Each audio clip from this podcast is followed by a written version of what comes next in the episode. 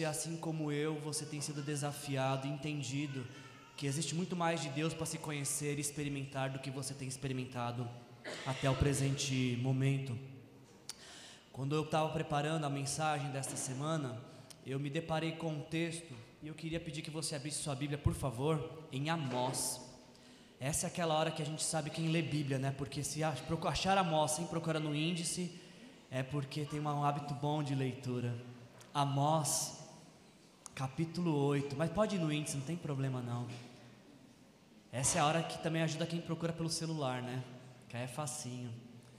É Antigo Testamento, depois de Salmos. Vai, avançando um pouquinho já no meio do caminho já. Olha só o que, que diz Amós, capítulo 8, versículo 11. Esse texto me provocou, de, não é o texto da pregação, é um texto da introdução da mensagem, um texto que me provocou demais essa semana. Amós 8, 11 diz o seguinte: Estão chegando dias, declara o Senhor, o soberano, em que enviarei fome a toda esta terra. Não fome de comida, nem sede de água, mas fome e sede de ouvir as palavras do Senhor. Quando você lê esse texto de Amós 8:11, você pode dizer que ele é uma realidade na sua vida? Você pode dizer que Amós 8:11 descreve perfeitamente o seu atual momento de vida, ou seja, que você é uma pessoa que tem fome e sede de Deus, fome e sede de ouvir a palavra de Deus? Ou de acordo com a sua vida, esse texto não faz sentido algum porque você não faz ideia do que seja ter fome e sede de Deus. Ou esse texto não faz sentido algum para você, porque talvez você tenha se alimentado com tantos aperitivos durante a vida, durante a semana, durante os dias, que não tem como ter fome de Deus. Quando nos alimentamos de aperitivos, não tem como sentir fome. Eu quero ter mais fome de Deus, eu quero ter mais sede do que eu tenho tido, eu quero buscar mais a Deus do que eu tenho buscado. E essa série tem me provocado isso, sabe? A gente não me conformar com um estilo de vida mediano, me, medíocre, no sentido de que atingir uma média que a gente mesmo cria, tá bom. Às vezes a gente cria algumas metas espirituais para trazer algum tipo de, de, de apaziguar nossa consciência. E a gente fala para nós mesmos assim: bom, tá bom se eu ler só um versículo por dia. Porque, afinal de contas, é melhor ler um versículo do que não ler nada, não é verdade? Não, não é verdade. Não, não está bom. Não está bom fazer devocional com um versículo por dia. Não, não está bom fazer devocional com caixinha de promessa. Não, não está bom. Não está. Não está. Às vezes queremos, queremos aquietar nosso coração, apaziguar, silenciar nossa consciência e dizer assim: bom, se eu fizer oração, quando eu acordo, dizer obrigado, Deus, por mais esse dia de vida, durante a refeição, falar Deus, obrigado por essa refeição, e chegar à noite e falar Deus, obrigado pelo dia de hoje, já está bom, porque eu orei três vezes ao dia, né? Não, não é. Não é. Não está bom. Não está. Não estar bom pegar o rendimento do mês e fazer continhas da calculadora para saber exatamente até a vírgula, para quanto dá 10%, para contribuir com a obra de Deus, quando der e se der, e se não tiver outra coisa melhor para gastar. Não, não está bom. Não está. A gente vai criando alguns argumentos para nos conformarmos, de dizer, bom, esse estilo de vida já está bom e Deus se agrada comigo, porque afinal de contas, Deus conhece coração. Sim, Deus conhece coração e Ele sabe o quanto nosso coração é imundo e o quanto a gente oferece restos para Ele. Não está bom. Não sei se para você está bom, para mim não está bom. A minha vida com Deus não está boa. Não está. Essa série tem me desafiado a pensar nisso, que a minha vida com Deus não está boa. E a gente não pode se conformar com essa mediocridade rasa, com esta fé rasa, superficial, que parece mais com um ritual religioso do que um relacionamento íntimo com Jesus Cristo. Eu acho que a gente só vai ter grandes experiências com Deus, como essa série tem nos provocado a pensar, quando a gente chegar à conclusão de que não está bom e que eu preciso mais do que eu tenho tido. E de que eu realmente eu preciso muito mais de Deus e eu preciso me render muito mais e me entregar muito mais do que eu tenho me entregado. Porque o contrário disso é uma vida religiosa, de cumprimento de rituais. Eu vou à igreja aos domingos, eu dou o dízimo, eu canto as músicas, eu, eu exerço algum ministério na igreja, eu atuo de alguma forma, eu sou uma boa pessoa, eu não mato, eu não roubo, eu sou um bom caráter. Deus tem muito mais para você. Deus tem muito mais para mim e é isso que essa série tem me provocado. Eu estava conversando com meus alunos essa semana no seminário e a gente está estudando os livros históricos e um texto, um texto que eu compartilhei com meus alunos essa semana, eu queria compartilhar com vocês para a gente, antes da gente entrar na mensagem. Ah, a gente lê em, em 1 Crônicas, capítulo 21, o rei Davi, ele tinha pecado contra o Senhor, e aí então ele clama perdão de Deus e ele enxerga que Deus está manifestando sua graça e perdão em um terreno, em uma área, em uma propriedade de um homem chamado Araúna. E, ele, e o rei Davi então ele fala assim: Araúna, eu quero a sua propriedade, porque aqui neste lugar em que eu vi Deus manifestando sua graça e perdão, eu vou construir um altar para ele. E o Araúna, obviamente, um súdito do rei, ele fala: Rei Davi, pode ficar com o terreno. E não apenas o terreno, eu vou até inclusive ofertar tudo o que o Senhor precisar para a construção desse altar em honra ao nome do Senhor. Preste atenção nas palavras do rei Davi. Davi lhe pediu: Ceda-me o terreno da sua eira para que eu construir um altar em honra ao Senhor. Araúna disse a Davi: Considere o teu, que o meu rei e o Senhor faça dele o que desejar. Eu darei os bois para o holocausto, o debulhar para servir de lenha e o trigo para oferta de cereal. Tudo dou a ti. O rei Davi, porém, respondeu a Araúna: Não, não. Eu faço questão de pagar o preço justo. Por quê? Porque eu não darei ao Senhor aquilo que pertence a você. Eu não darei ao Senhor, eu não oferecerei ao Senhor um holocausto que não me custe nada. A experiência com Deus tem que nos custar alguma coisa. A gente tem um dito popular, né, que diz que aquilo que não custa nada não vale nada. A experiência com Deus tem que nos cobrar um preço.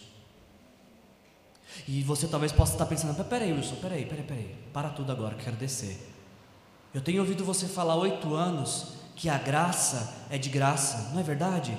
Eu tenho ouvido você falar há oito anos que ah, não há nada que eu possa fazer para Deus me amar mais e nem nada que eu possa que eu faça que faça leve Deus a me amar menos, não é verdade? É verdade. Eu tenho dito para vocês todas essas coisas, mas eu não estou falando sobre amor de Deus. Eu estou falando sobre relação com Deus. E a relação com Deus tem que nos ser custosa. Tem, nós temos que pagar um preço por esta relação. O preço para ser salvo, Jesus já pagou. Tudo que nós precisávamos para sermos salvos, para que os nossos pecados fossem perdoados, Jesus já fez e esse preço a gente não podia pagar mesmo, e Ele pagou tudo. A conta está encerrada, fomos perdoados pelo sangue de Jesus. Essa conta está paga. Mas existe um sacrifício que é nosso, o sacrifício de rendição, o sacrifício de, de, de derramar-se diante dEle, o sacrifício de renúncias para ter mais dEle. Esse é o custo da experiência com Deus. Talvez, talvez essa seja a explicação de que, porque temos tão poucas experiências com Deus, porque temos, estamos tão pouco a despagar o custo dessa experiência. Tem um teólogo alemão chamado Bonhoeffer que ele diz: Não pode ser barato para mim aquilo que para Deus foi caro. Pra, a gente fala assim: a salvação foi de graça, para nós foi, mas para Deus custou tudo o que ele tinha. Custou a vida do seu único filho. E agora, para nós nos relacionarmos com esse Deus, nós temos que fazer renúncias, nós temos que crucificar o nosso eu, aniquilar o nosso egoísmo, as nossas vontades, para ter mais dele. Parafraseando essa frase do Bonhoeffer, não pode ser barato para mim aquilo que para Deus foi caro. no livro O Profeta Pródigo, Tim Keller diz as seguintes palavras: Somente se enxergarmos o que custou a Ele nos salvar, é que sentir, sentiremos felizes em obedecer a Jesus e em servi-lo, independentemente do custo que isso tenha para nós. Deixa eu te fazer uma pergunta: quanto tem custado para você se encontrar com Deus? Qual é o preço que você tem pago para ter mais de Deus? O quanto o ter mais de Deus tem custado de tempo para você? O quanto ter mais de Deus para você tem custado de dedicação, de entrega, de renúncia, de arrependimento, de generosidade, de desprendimento? Se você disser, olha, Wilson, está facinho seguir Deus, porque olha, não, não, me custa tempo, não me custa dedicação, não me custa entrega, não me custa renúncia, não me custa arrependimento, eu acho que você está seguindo um outro Deus então. Talvez você esteja seguindo um outro Deus, porque seguir Jesus custa tudo o que nós temos e o que nós somos. Eu quero pagar esse preço. Eu quero me render completamente. Eu quero mais de Deus. E eu espero que essa série esteja te provocando te levando a desejar isso também. A mensagem de hoje, a mensagem de hoje, o título dela é Consciência Despertada. E eu queria pensar junto com vocês, eu queria refletir junto com vocês qual é o custo para se ter uma experiência com Deus. Qual é o preço cobrado pela experiência com Deus? Não o preço da salvação, fique claro isso. A salvação é de graça, mas relacionar-se com Deus custa tudo o que nós temos. Eu quero ver nesse texto o preço que nossa consciência precisa se atentar que nós precisamos pagar para ter com, essa experiência com Deus. Me acompanhe na leitura, por favor, de Isaías, capítulo 6, versículos de 1 a 8. Assim nos diz a palavra do Senhor nessa noite, em nome de Jesus. No ano em que o rei Uzias morreu, eu vi o Senhor assentado num alto, num trono alto e exaltado e a aba de sua veste enchia o templo. Acima dele estavam serafins, cada um deles tinha seis asas. Com duas cobriam o rosto, com duas cobriam os pés, com duas eles voavam. E proclamavam uns aos outros: Santo, Santo, Santo é o Senhor dos exércitos, a terra inteira está cheia da sua glória. Ao som das suas vozes, os batentes dos, das portas tremeram e o templo ficou cheio de fumaça. Então gritei: Ai de mim! Estou perdido, pois eu sou um homem de lábios impuros e vivo no meio de um povo de lábios impuros. E os meus olhos viram Rei, o Senhor dos exércitos. Então, então um dos serafins voou até mim e disse: vinha até mim trazendo uma brasa viva que havia tirado do altar com uma tenaz. Com ela, com essa brasa, ele tocou a minha boca e me disse: Veja, isso tocou os seus lábios, esses lábios impuros. Ah, e por isso a sua culpa será removida e o seu pecado será perdoado. Então, depois dessa experiência, ouvi a voz do Senhor conclamando: Quem enviarei? Quem irá por nós? E eu respondi: Eis-me aqui, envia-me. A gente não tem muitas informações na Bíblia sobre quem foi esse homem, o profeta Isaías. Tudo que nós sabemos ah, sobre a pessoa de Isaías, a gente sabe por aquilo que Isaías escreveu. Como ele mesmo disse, ah, ele, ele escreveu no período de quatro reis, ele serviu no período de quatro reis: o rei ah, Uzias, Jotão, Acás e Ezequias. Tirando o rei Acás, ah, o rei Uzias, Jotão e Ezequias foram um, alguns dos melhores reis que a nação de Judá teve, ou seja, Isaías ele está profetizando, ele está servindo a nação num dos principais períodos em que essa nação teve. O livro do profeta Isaías, ele é um, eu considero talvez o principal livro profético do Antigo Testamento. Para mim, na minha opinião, como teólogo, ah, não existe um profeta que seja maior em importância no Antigo Testamento do que Isaías. Por alguns motivos. O primeiro deles é que o livro do profeta Isaías, ele só perde em números de capítulos para o livro de Salmos. O livro de Salmos tem 150 capítulos, o livro de Isaías tem 66. Não existe um, um livro que seja maior do que o livro de Isaías. Aliás, muitos consideram o livro de Isaías, o profeta Isaías, como a Bíblia dentro da Bíblia. Porque assim como a Bíblia, nossa Bíblia tem 66 livros, o, prof, o, livro do profeta Isaías também tem 66 capítulos. E assim como a nossa Bíblia se divide em Antigo Testamento, em Novo Testamento, nós podemos ver essa clara divisão também no livro do profeta Isaías, onde do capítulo 1 ao capítulo 39, ele fala sobre arrependimento, sobre julgamento e sobre a, a consequência a, da desobediência a Deus. Em consequência disso, o capítulo 40 a 46 a 66, muito semelhante ao Novo Testamento, ah, o livro, essa segunda parte do livro do profeta Isaías é o livro do consolo, onde ele fala da graça de Deus concedida a todos aqueles que se arrependem dos seus pecados. Agora, a parte mais importante também, por que, que eu considero o livro do profeta Isaías como o principal livro profético do Antigo Testamento? É que nenhum profeta nenhum outro profeta como Isaías falou sobre o Messias que estava por vir. O profeta Isaías, ele é considerado o profeta messiânico, porque ele é aquele que tem o maior número de profecias sobre a chegada do Messias, sobre a promessa do Messias. Através do livro de Isaías a gente consegue enxergar e delinear melhor os contornos do Messias. E não por um acaso, o profeta Isaías é o profeta mais citado no Novo Testamento. O texto dele nos diz que ele casou, ele, teve, ele casou com uma profetisa e ele teve dois filhos. E a tradição diz, eh, dois pontos interessantes e importantes sobre a tradição. O primeiro diz que ah, é, o pai de, de Isaías, ele, o Amós, ele era irmão de Amazias, que era o rei que antecedeu Uzias. Ou seja, há uma grande expectativa de que tanto Isaías quanto o rei Uzias eram primos, eles eram familiares.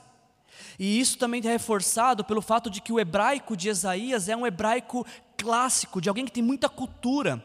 E a gente vê o, Isa, o profeta Isaías tendo muito acesso, livre acesso à corte dos reis, então isso nos faz pensar de fato de que Isaías não apenas era parente de o rei Uzias, como viveu e serviu na corte dos reis de Judá. Quando a gente, a, a, gente abre nossa Bíblia em Isaías, e se você fizer isso essa semana e quiser ler Isaías, quando você pega os primeiros cinco capítulos de Isaías, é, é, é, é muito interessante observar com a, a veemência que Isaías prega, a dureza que ele prega, o quanto que ele é confrontativo em sua pregação, convidando a nação ao arrependimento. Do capítulo 1 ao capítulo 5, Isaías ele está pregando de forma veemente, convidando a nação a se arrepender dos seus pecados e se voltarem para Deus. O que deveria ser inquietante para nós, porque como que, se Isaías está profetizando num período de bons reis, por que, que ele tem que pregar sobre pecado? Por que, que ele tem que convocar um povo a se arrepender num período de um rei que é um exemplo de piedade e de devoção a Deus? Para isso a gente precisa ler a, a história do segundo personagem que surge nesse texto, que é o rei Uzias. A gente lê lá em 2 Crônicas 26, versículos 3 a 5, que Uzias tinha 16 anos de idade quando começou a reinar, quando se tornou rei, e reinou 52 anos em Jerusalém. A sua mãe era de Jerusalém e chamava-se Jecolias. Ele, esse rei Uzias, ele fez o que o Senhor aprova, tal como seu pai Amazias, e preste atenção nisso: o rei Uzias buscou a Deus durante a vida uh, de Zacarias, que o instruiu no temor do Senhor. Enquanto buscou o Senhor, Deus o fez prosperar.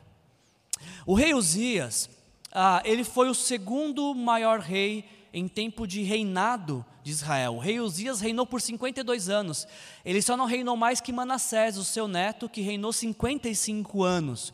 Ao rei Uzias é atribuído grandes, grandes avanços militares, grandes avanços ah, na área de agricultura, na área de pecuária, avanços tecnológicos. A gente lê pela única vez na Bíblia de um rei construindo máquinas de guerra, rei Uzias. E aí, isso para a gente tem que ser inquietante, porque a gente está falando de um bom rei, que é uma referência de busca a Deus, é um homem que busca a Deus, que é temente a Deus, mas que uma, uma nação que está experimentando de paz, prosperidade, segurança, e mesmo tendo um bom rei e vivendo em paz e segurança e prosperidade, nós temos um profeta que está pregando sobre arrependimento. E a pergunta que surge é por quê? Por que, que quando há paz, prosperidade e segurança, ainda há necessidade de arrependimento? A gente vê na declaração, no texto semelhante a Crônicas, que ainda também fala do rei Uzias, 2 Reis 15, 3, 4, que diz que ele, Uzias, fez o que o Senhor aprova, tal como seu pai Amazias, só que tem um pequeno detalhe: contudo, contudo, os altares idólatras não foram derrubados. O povo continuava a oferecer sacrifícios e a queimar incenso neles. O reino tinha fartura de comida, o reino tinha proteção militar, o reino tinha desenvolvimento social nas mais diversas esferas. Contudo, contudo, os altares idólatras não haviam sido derrubados. E aí nessa hora a gente pensa assim: bom, pelo menos o rei era bom, né? Se o povo era ruim, o rei era bom. O rei se salvava pelo menos. Se o povo era desviado, pelo menos tinha um rei que era exemplo de piedade e que o povo poderia imitar a sua conduta, não é verdade? É verdade. Por, por toda a sua vida, esse rei foi um rei temente a Deus. Não fosse por um único episódio. Segunda Crônicas 26, versículos 15 a 18. Ele foi extremamente ajudado, rei Uzias e assim tornou-se muito poderoso e a sua fama espalhou-se para longe. Entretanto, preste atenção nos entretantos da Bíblia. Entretanto, depois que Uzias se tornou poderoso, o que, que aconteceu? O seu orgulho provocou a sua queda. Ele foi infiel ao Senhor, o seu Deus, entrou no templo do Senhor para queimar incenso no altar de incenso. O sumo sacerdote Azarias e os outros ah, 80 corajosos sacerdotes do Senhor foram atrás dele e, e o enfrentaram dizendo: Não é certo que você, Uzias, queime incenso ao Senhor. Isso é tarefa dos sacerdotes e descendentes de Arão, consagrados para queimar incenso. Saia do santuário, pois você foi infiel e não será honrado por Deus, o Senhor. Essa frase aqui é desafiadora, porque diz que quando o rei está no auge de fama, de poder, de conquistas, o seu orgulho provocou a sua queda.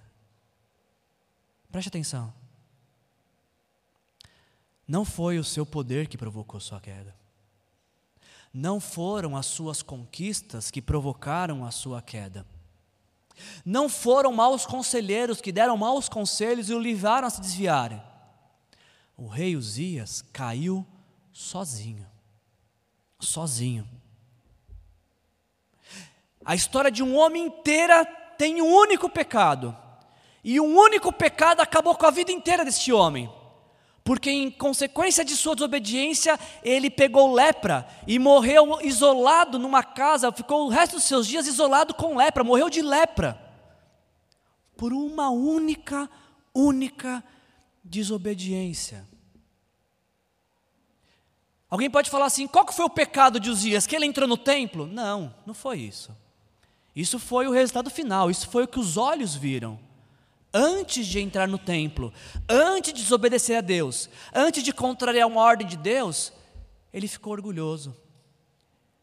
E tendo ficado orgulhoso, ele achou que podia fazer aquilo que queria fazer, inclusive desobedecer a Deus, inclusive confrontar uma ordem de Deus. E aqueles de coração mais moles entre nós pode falar: mas peraí, Wilson, por conta de um pecado, A vida inteira desse homem acabou por causa de um pecado. Isso não parece muito justo? Isso não parece muito bom? Porque e todas as outras coisas boas que ele fez? Será que realmente um pecado acaba com toda uma vida? O que, é que você acha disso? Você acha que um pecado anula todas as outras coisas boas que alguém fez? Para te ajudar na sua resposta, deixa eu te dar dois exemplos para você chegar a essa conclusão se um único pecado é suficiente para destruir uma vida. Pense que você, durante o ano inteiro, juntou dinheiro para fazer uma viagem no final do ano com a sua família. Você se privou de pizza, você se privou de lanche, você se privou de outros passeios e foi juntando, colocando no cofrinho, no porquinho da viagem, e aí chegou no final do ano tinha aquele montão de dinheiro. E você pensou, agora dá para ir viajar. E aí você prepara todas as coisas para viajar. Você ah, separa as malas, você sabe o roteiro que você vai fazer, você enche o tanque com a gasolina mais cara que tem para não correr risco nenhum, você troca o óleo, você calibra os pneus, você verifica se o seguro está renovado, você faz tudo e começa a viagem. Só que você esqueceu só de um detalhe: de verificar se tinha água no carro. E aí eu te pergunto: será que um único detalhe faz diferença? Faz toda uma viagem maravilhosa, o planejamento de um ano inteiro, pode acabar só por falta de água no carro. Foi só água. Todas as outras coisas estavam certinhas, foi só a água. Pois é, só o erro da água é suficiente para arrebentar com o motor. Deixa eu te dar um outro exemplo. Se você não, é da, não conhece muito da mecânica de carros, deixa eu te dar um outro exemplo então. Imagina que você vai fazer um delicioso omelete. E aí você vai esbanjar, você vai abusar, você vai colocar seis ovos no omelete, vai ficar aquele negoção no prato inteiro. Aí você capricha, você coloca ah, queijo, você coloca presunto, você coloca bacon. Que mais que vai para ficar bom no omelete, assim, bem grandão? Coloca várias coisas, aquele, sabe, aquele omelete que cobre o prato inteiro e fica transbordando ainda. Até salivou agora, que vontade de comer um omelete. E aí você começa a fazer aquele omelete, você quebra um ovo, quebra dois, quebra três, o último ovo está podre. O último ovo, era só um ovo. E você pensa assim: ah, mas será que um ovo podre só vai fazer diferença? Tudo isso. O queijo é da melhor qualidade, o bacon é da melhor qualidade, os ovos são da melhor qualidade, só um ovo vai fazer diferença? Um ovo podre só faz diferença, gente, no omelete? Mas é um só. Exatamente, exatamente. A Bíblia nos ensina que um único pecado é mais do que suficiente para nos afastar de Deus. Não precisam de muitos. Um só já rompe por completo a nossa a nossa relação com Deus. Dois textos para comprovar isso para você. Primeiro, Isaías 59, 2. As suas maldades separam vocês do seu Deus. Os seus pecados esconderam de vocês o rosto dele, e por isso ele não ouvirá. A Bíblia nos ensina que os nossos pecados criam uma ruptura no nosso relacionamento com Deus, nos distanciam de Deus. Nós já nascemos pecadores. Então, naturalmente, já nascemos separados de Deus. E enquanto vamos vivendo, vamos cometendo mais pecado. E o que acontece? A distância vai aumentando. E não é Deus que está se afastando, somos nós que, com nossas escolhas pecaminosas, vamos indo cada vez mais longe de Deus. E aí, para compensar, para tentar compensar, chegar um pouco mais perto, o que a gente faz? A gente pratica boas obras. Nós começamos a nos tornar pessoas boas. Porque afinal de contas, põe na balança, né? Um pecado e três bondade, a equação dá dois positivo, né? Na verdade, não. Olha o que diz Tiago capítulo 2, versículo de 10 a 11. Quem obedece a toda a lei, toda, mas tropeça em apenas um ponto, torna-se culpado de quebrá-la inteiramente. Inteiramente. Porque aquele que disse, não adulterarás, também disse, não matarás. Se você comete não comete adultério, mas comete assassinato, é transgressor igualmente. Aí você pode falar assim, Wilson, mas isso não é para mim, né? Porque eu não sou nem adúltero nem assassino. Ok, você já mentiu alguma vez? Se você falar que não, vai ser a primeira sua já. E você já vai ser culpado de quebrar a lei. Você já desrespeitou seus pais alguma vez? Já, já falou duros com eles? Já desonrou eles? Alguma vez você desejou ter algo que outra pessoa tinha? Eu já fiz isso várias vezes, os três aqui. Já menti, já desonrei meus pais, já cobicei muitas coisas. Isso aqui são só três de dez mandamentos, hein? São só três de dez.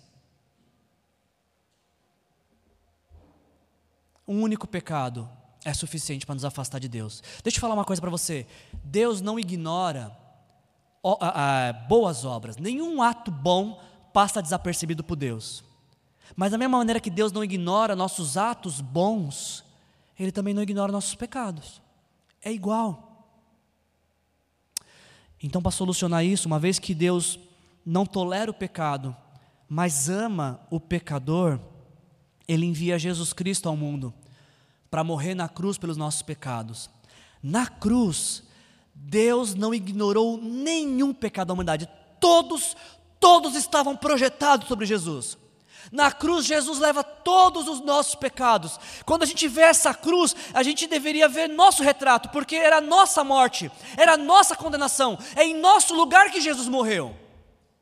Fomos nós os responsáveis pela morte de Jesus, porque Jesus não tinha pecado.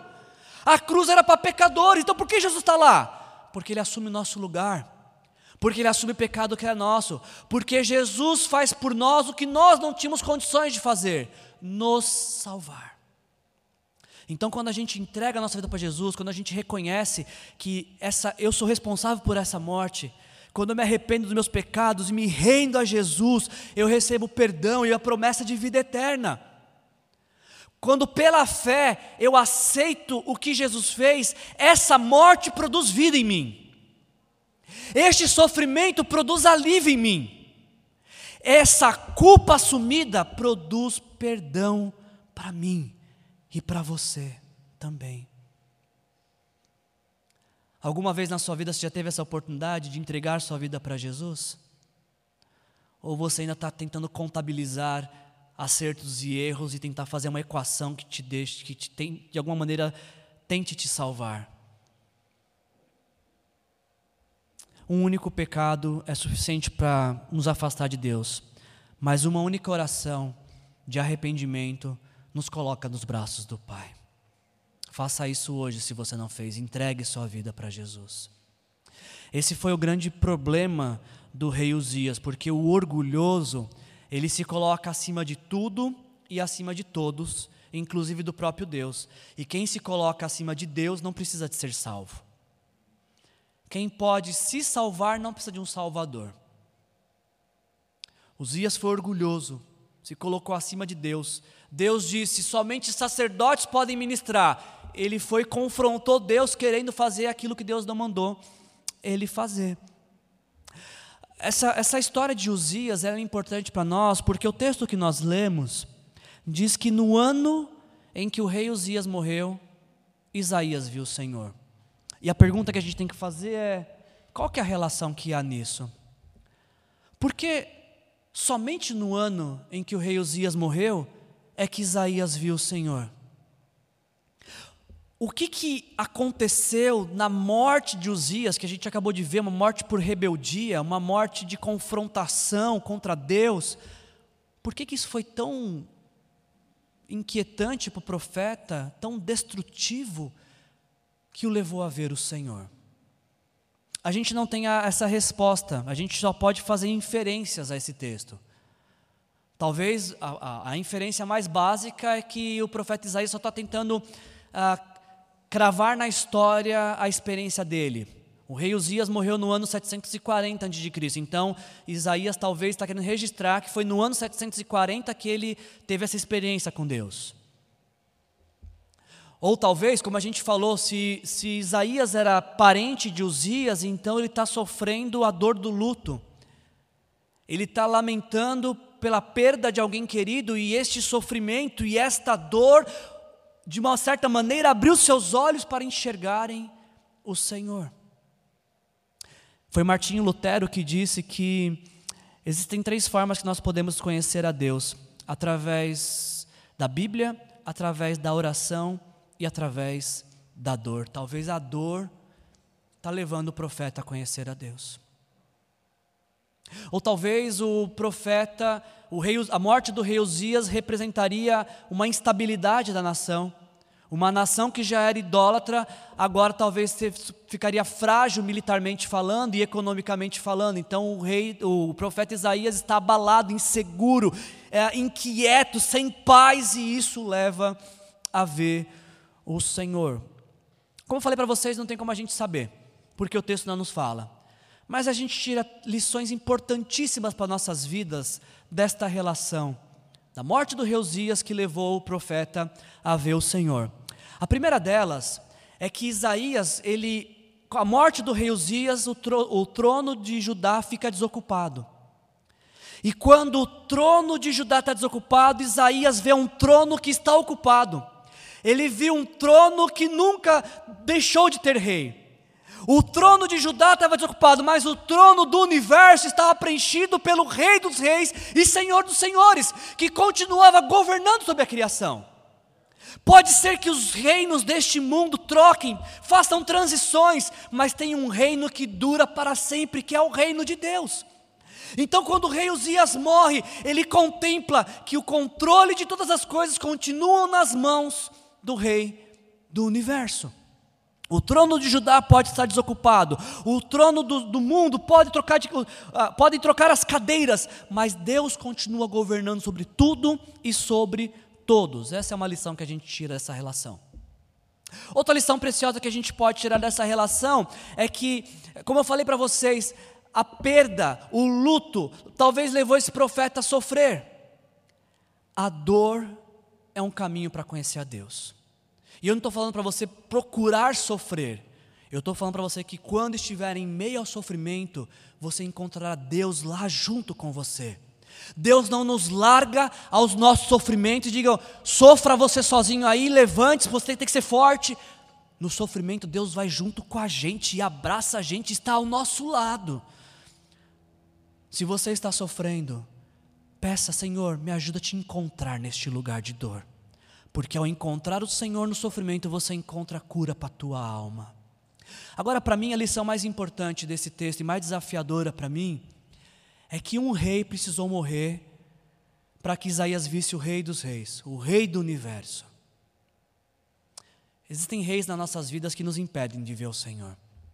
E enquanto esses reis não morrerem, não veremos o Senhor.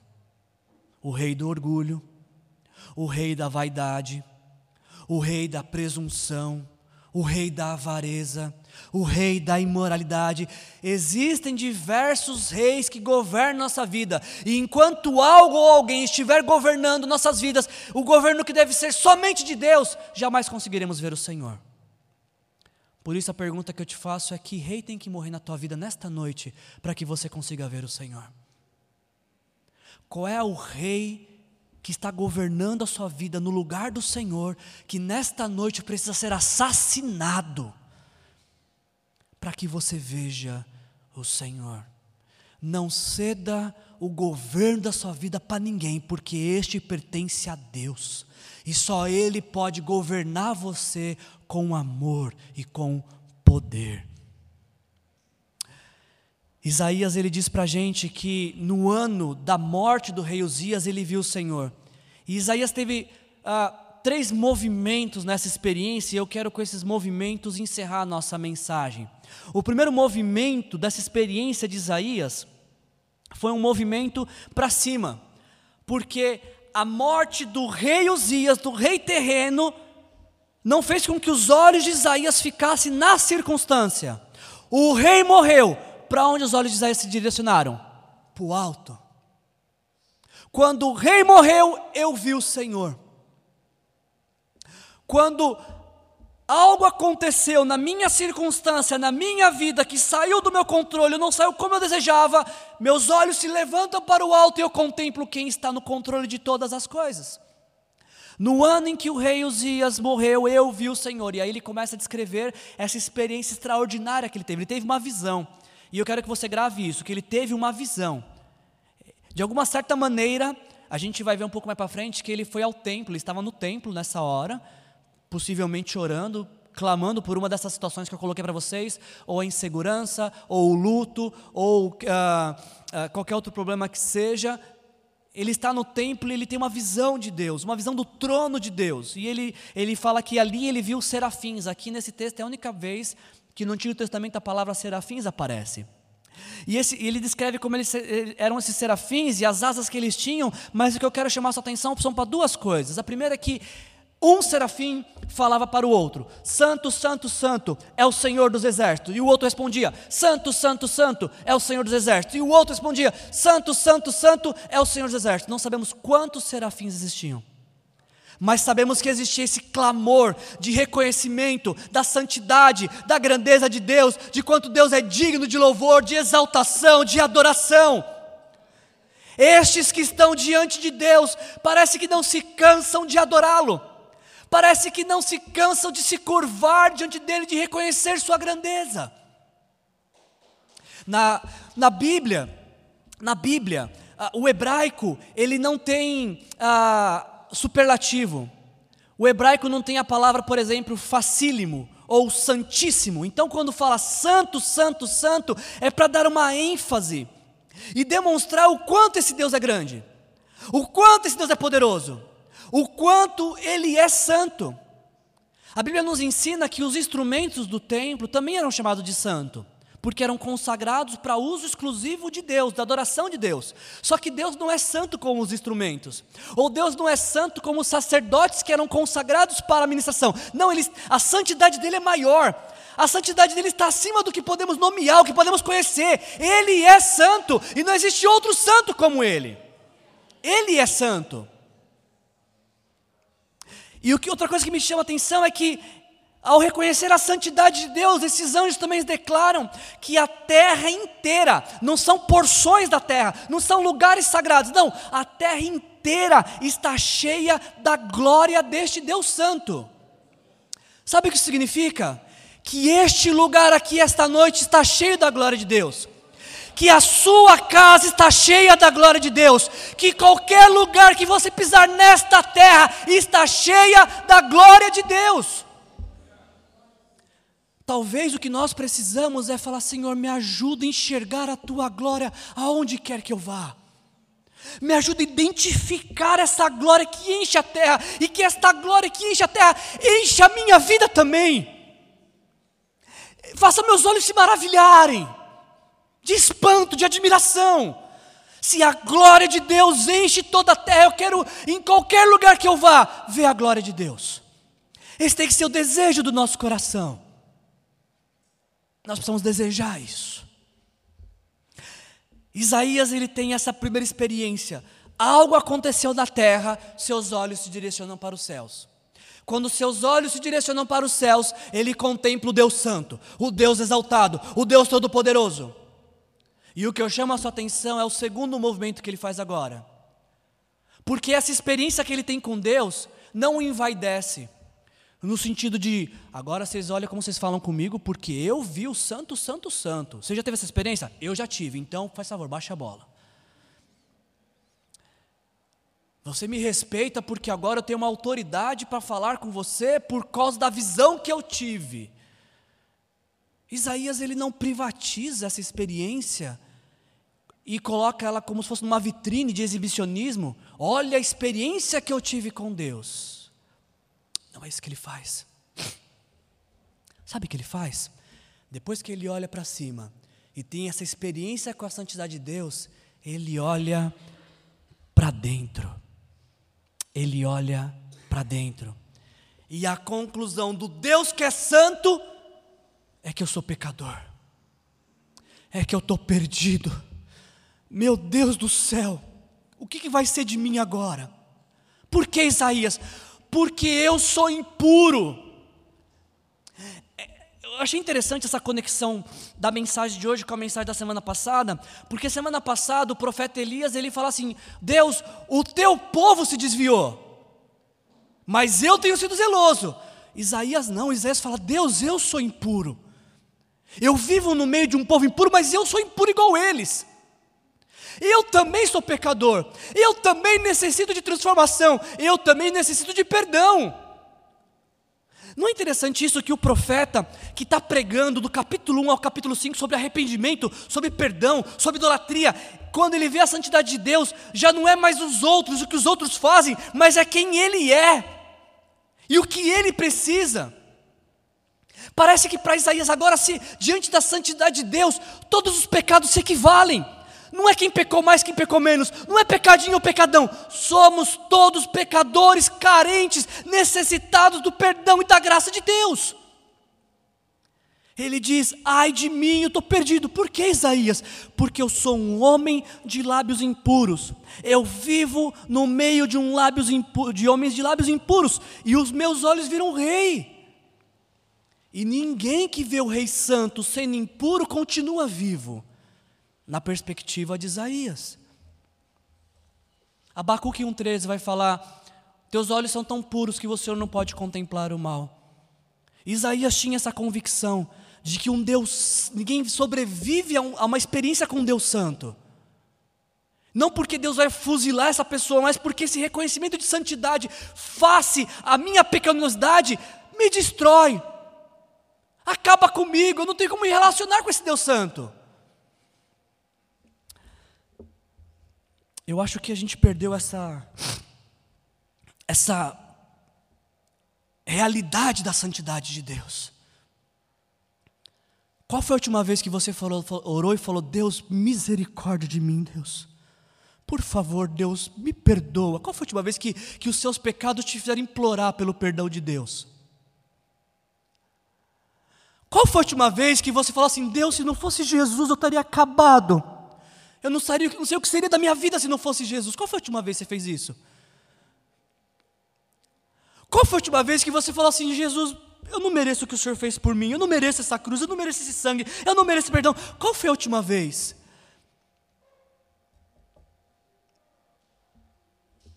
A gente vai vivendo de ritual em ritual, e de, de religiosidade em religiosidade, e, e, e vai colocando a coisa tão no automático que poucas são as vezes que a gente lamenta profundamente pelo nosso pecado. E dá nome para ele, fala: Deus, eu sou impuro, eu sou mentiroso, eu me iro com facilidade, às vezes sinto ódio das pessoas, Deus, eu sou cobiçoso. A gente parou de dar nome.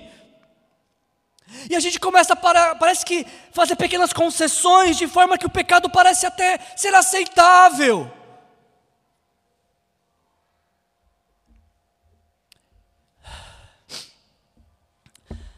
Em 1741, em 1741, o pregador Jonathan Edwards ele pregou um, um sermão que entrou para a história do cristianismo.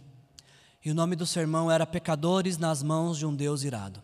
Esse sermão foi transcrito e hoje é um livro e você pode adquirir esse livro.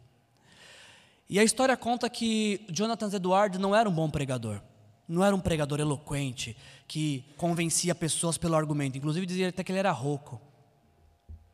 E um dia ele vai à igreja para pregar um sermão como qualquer outro, como qualquer outra noite. Só que o sermão daquela noite era pecadores na mão de um Deus irado.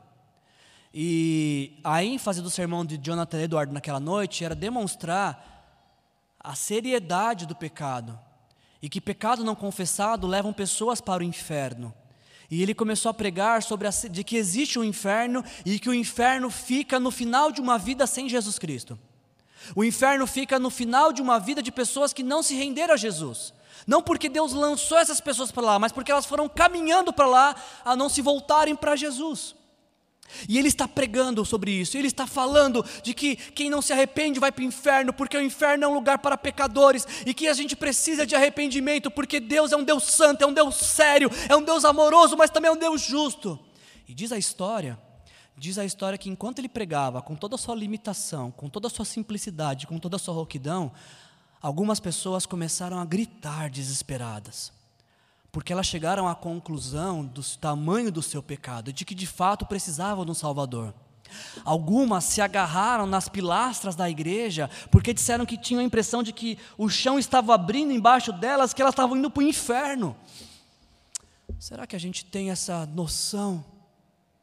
Da seriedade do nosso pecado? Será que nós também dizemos para Deus: Deus, ai de mim, eu preciso da tua graça, eu preciso do teu perdão, por favor, me restaura, me renova, me ajuda? eu, eu tenho dificuldades com experiências com Deus que não trazem transformação de vida, que não produzem arrependimento, que não produzem ah, abandono do pecado. Aprenda nessa noite com a experiência de Isaías que toda experiência com Deus traz transformação aqui dentro, traz repulsa pelo pecado. Eu não estou falando para vocês que nós não vamos pecar mais porque somos pecadores, falhos, imperfeitos. O que eu estou dizendo é que pessoas têm uma experiência com Deus, quando elas pecam, elas se arrependem prontamente, porque elas não querem viver em pecado, elas querem viver na santidade desse Deus perfeito.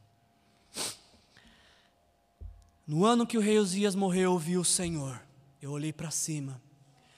Contemplar o Deus Santo me fez olhar para dentro, quem eu sou, pecador perdido. E aí o texto nos diz que quando ele confessa o seu pecado, ah, anjos vêm, tiram uma brasa do altar e tocam no lábio dele. Eu poderia dar explicações para vocês sobre o que seria essa brasa, o que, que seria este altar, mas eu não quero me prender aos elementos, porque é uma visão.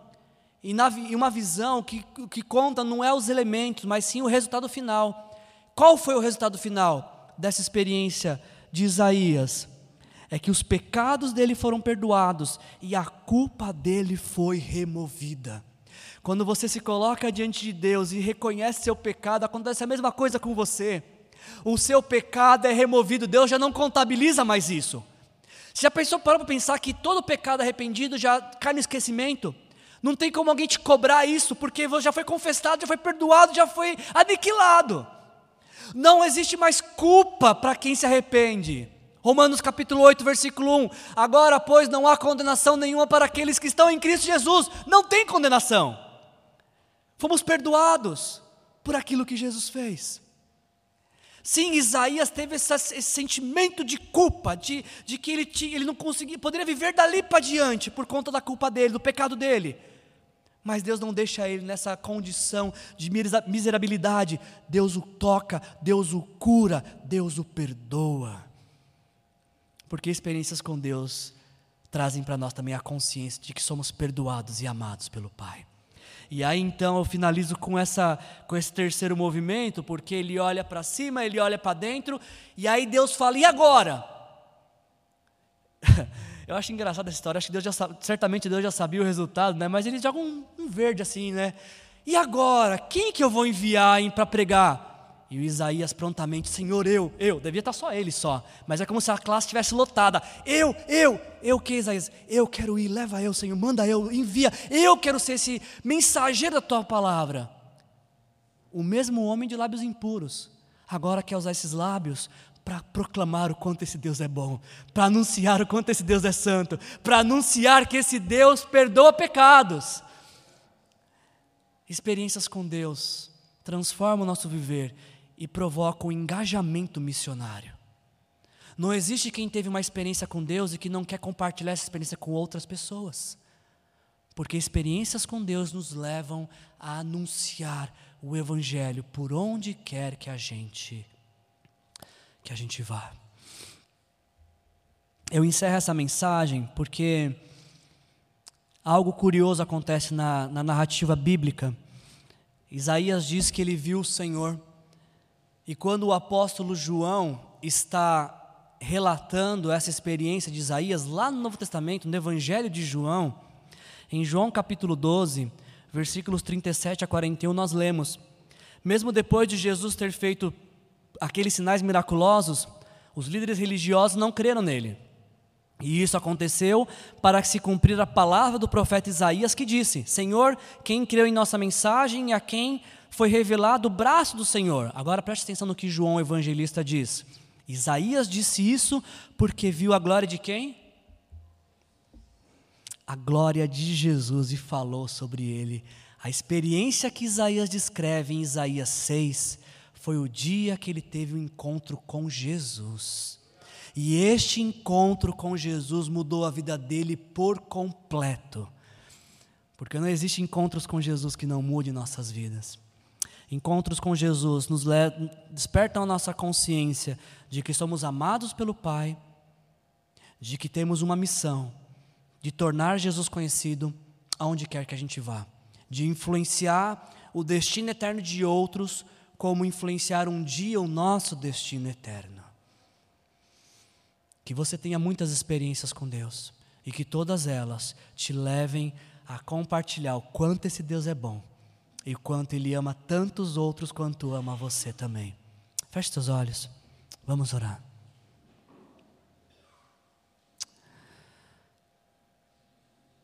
Senhor, em nome de Jesus eu te agradeço, Pai. Eu te agradeço porque um dia o Senhor permitiu que essa história tivesse registrada nas Escrituras, para que nós pudéssemos conhecer e saber que uma experiência com o Senhor traz convicção de pecado, traz perdão de pecados e traz prontidão para tornar o Senhor conhecido. Pai, desperta em nós essa paixão pela tua presença, Senhor. Desperta em nós o desejo de ter mais de ti, Senhor. Desperta em nós, Pai, um desejo tão profundo, Pai, de conhecer mais o Senhor e que esse desejo profundo acabe aniquilando todo o desejo do pecado, Senhor, das propostas do pecado, como cantamos aqui essa noite, Senhor.